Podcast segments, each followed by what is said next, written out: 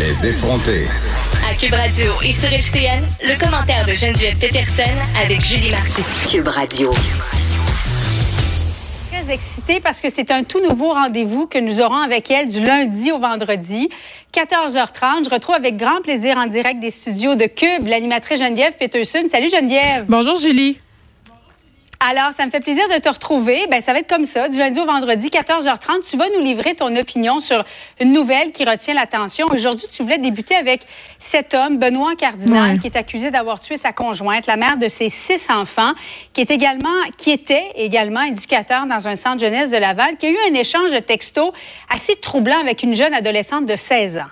Ben moi, oui, euh, évidemment, cette histoire-là, euh, je la suis depuis longtemps parce que je m'intéresse de très près à la question de tous ces meurtres conjugaux qui assiègent le Québec depuis de trop nombreuses années. Julie, tu le sais, on en parle souvent ensemble au 19h, j'ai envie de dire malheureusement, OK?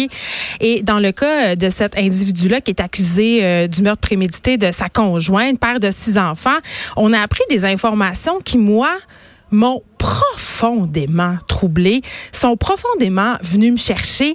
Cet homme-là qui aurait échangé, euh, tiens-toi bien, des courriels, des textos avec une jeune fille de 16 ans parce que cet homme-là officiait au centre jeunesse de Laval, Julie, euh, à titre de travailleur social. Et là, moi, ma question, elle est vraiment très simple.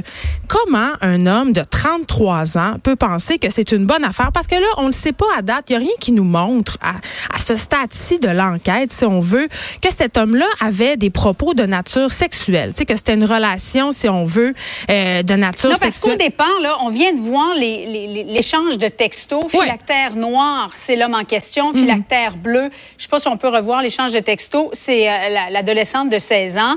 Là, il parle d'une situation qui, euh, qui le gêne, qui le met en colère. Il dit que, bon, il pourra plus s'approcher de vous en parlant des... On, on présume, Ben, il se là, plaint. les, les adolescentes. Il se plaint à elle. Il se plaint à elle. Elle a 16 ans. Et il se plaint. Écoute, Julie, il lui dit carrément. J'ai plus le droit de rien faire. J'ai plus le droit de vous flatter les cheveux. J'ai plus le droit de vous faire des compliments. Et moi, je ne sais plus comment me comporter. Je sais pas ce qui va m'arriver. Et j'ai envie de dire, parce que là, cet homme-là, qui, c'est un travailleur social, mais il ne fait pas partie de l'ordre des travailleurs sociaux. Donc, il n'a pas à se plier au code de déontologie de l'ordre. Donc, comment ça se fait que cet homme-là travaille au centre jeunesse de Laval comme travailleur social pour la DPJ, là, et qu'il n'est pas membre de l'ordre, bien entendu? Au centre jeunesse de Laval, on a un, code d'éthique. C'est sûr que le centre jeunesse de Laval n'a pas dans sa politique, si on veut, euh, les relations entre les travailleurs sociaux et les, euh, les personnes qui subissent, en fait, sont logés là. Mais cet homme-là, quand même, a fait un- un- une large entorse à son code de déontologie en communiquant avec Mais il a été congédié quand même. Ben, il a été congédié. J'ai envie de dire, il s'est congédié lui-même. Il y a une enquête qui est en cours. Mhm. Mais quand même, moi, je trouve ça excessivement préoccupant. Et est-ce que ça a joué euh, dans le drame que l'on connaît? Cet homme-là, quand même, qui a assassiné, qui aurait, hein, c'est important de le dire, assassiné sa conjointe devant leurs six enfants. Et là, je sais pas, moi, Julie, ce qu'ils ont vu, ces enfants-là, s'ils ont été témoins de quoi que ce soit. Mais bon, je veux dire quand même, est-ce que ce drame-là a à voir avec ce qui s'est passé là? Moi, c'est des questions que je me pose et je me demande, ça fait quand même depuis un certain temps qu'il est enquêté, cet homme-là. Comment ça qu'il est encore là? Je sais pas. Moi, ça me jette à terre. Oui, et dans la fin, dans, dans l'échange de textos qu'on voit là, vers la fin, là, il semble dire, je ne sais pas qu'est-ce que je vais faire, mais il y en a un qui va payer le prix. Là. Il y a on a l'impression que, que- que la colère, la haine l'habite actuellement, puis que c'est comme un peu si le, presto allait, expo- exploser. C'est ce qu'on comprend, du moins, c'est ce qu'on interprète dans l'échange de textos. Ben oui, puis en plus, il se plaignait de sa femme à cette jeune fille-là. Il lui disait que sa relation battait de l'aile. Il lui disait que ça allait pas trop bien, puis justement qu'il savait pas trop ce qu'il allait faire avec ça.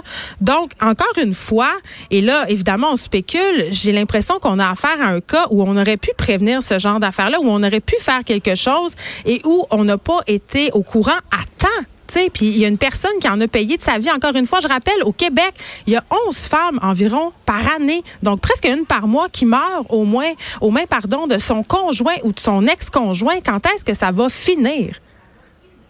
C'est incroyable, effectivement. Et en terminant, là, on a l'impression qu'on s'en parle, toi et moi, parce que tu es collaboratrice au 19h, bien sûr, à LCN. Aux six semaines, ou à peu près, là, il y a un meurtre de ce type-là qui, euh, qui survient malheureusement au Québec. Geneviève, merci beaucoup. On se reparle demain. Bon après-midi à toi. Bon après-midi, Julie. De 13 à 15, les effrontés. Cube Radio.